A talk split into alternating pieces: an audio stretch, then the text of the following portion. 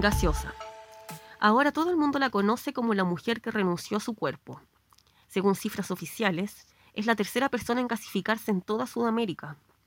A donde sea que vaya, en cuanto la reconocen la evaden con espanto, y nos falta el que se acerca y la observa de forma inquisitiva y violenta, a lo que ella reacciona también inquisitiva y violenta.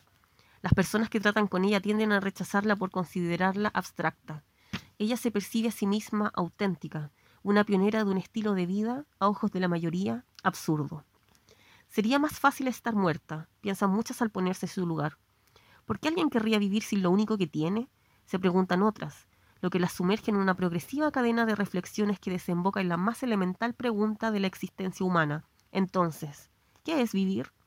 Sin querer, simplemente a través de su ejemplo, esta mujer ha despertado en los demás todo tipo de especulaciones filosóficas, lo que ha llevado a los menos preparados al empinado precipicio de la desesperación y la locura. Hace poco más de un año se ha transformado en un gas humano, un nuevo estado de la corporalidad en el que las células no se agrupan, quedan interaccionando débilmente y toman la forma del recipiente que las contiene. En este caso, la mujer ha escogido un envoltorio de látex negro, por eso su apariencia es la de un alga o de una sombra húmeda. Según los genetistas expertos en este campo, el gas humano es el resultado de un intrincado procedimiento de sintetización celular que incluye duplicaciones, extracciones y reinserciones de finísimos filamentos citoplasmáticos. Como es de esperar de una persona que ha tomado semejante decisión, la mujer nunca se sintió cómoda con su cuerpo, tampoco entre sus pares. Siempre se percibió rígida, una espina erguida en el pelaje suave de un limpiapiés. A pesar de esta trágica sensación, la mujer era amable y diligente, pues como debiera ser obligación, olvidaba generosamente su incomodidad cada vez que trataba con alguien. Desde el momento de su gasificación ella se considera una mejor persona, ya que su estado de ánimo y sobre todo su percepción de sí misma ha cambiado. Se alivianó, se hizo más suavecita. Antes tenía muchísimo que solucionar, cuestiones arbitrarias, resistir dolores de espalda y de útero, pagar alimento y vivienda, cumplir con una determinada apariencia. Todo esto le robaba energía y la hacía odiarse. Así no era fácil ser una buena persona. En cuanto se enteró de que era posible dividirse a sí misma o gasificarse, consideró que esa sería su mejor manera de vivir la vida, la alternativa más cercana a su personalidad y principios. Nunca, jamás en la vida se esperó que esto pudiera provocar ira e irritación en el resto. Tampoco se imaginó siendo felicitada, pero sí esperó, o más bien confió en que de una manera sutil y tácita iban a agradecerle. Una sonrisa, al menos, la que le damos como reconocimiento a aquel que hace nuestro día mejor. Prácticamente no ocupa espacio, no invade, no molesta. Nunca nadie en la historia de la humanidad había estado más conectada con el medio ambiente. Es lo eco-friendly hecho persona.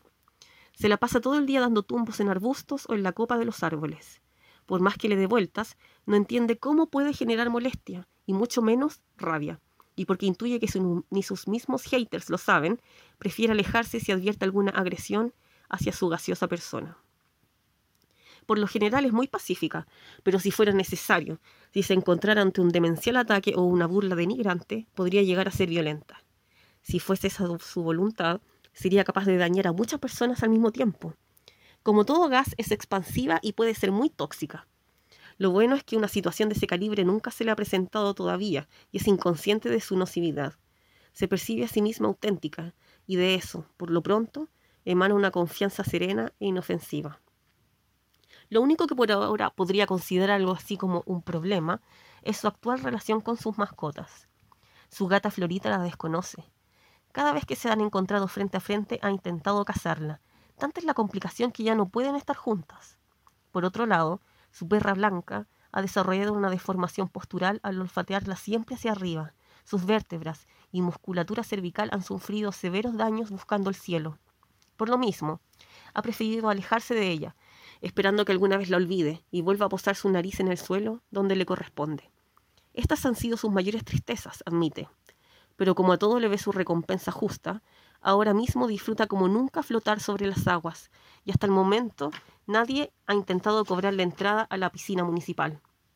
Si algo así sucede, sabe que siempre podrá elevarse o camuflarse y evitar que la multen.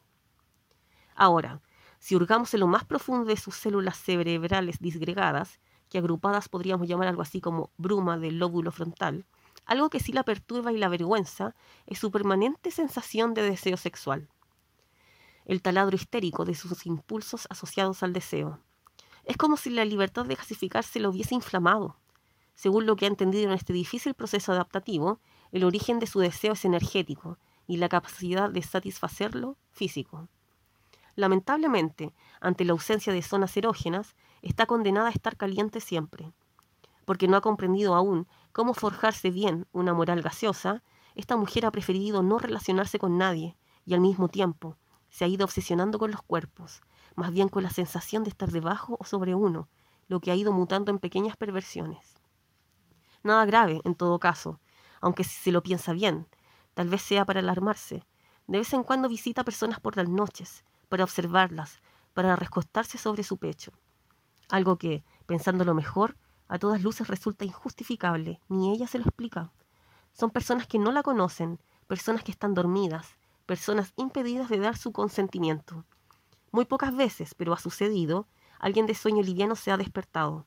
Por supuesto, la reacción ha sido de confusión y pánico ante la presencia de esa mancha negra.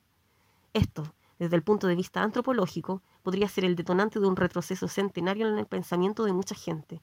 Al verla como una sombra fría y oscura, la mayoría la, ha tomado por criatura mítica, incluso por fantasma. Quizá qué funestas repercusiones traigan estas ideas a futuro. Lo bueno es que ella no lo dimensiona, pues saberlo la destruiría. Lo que más le interesa a esta mujer gaseosa, según sus propias palabras, es que la sociedad avance, que se eleve,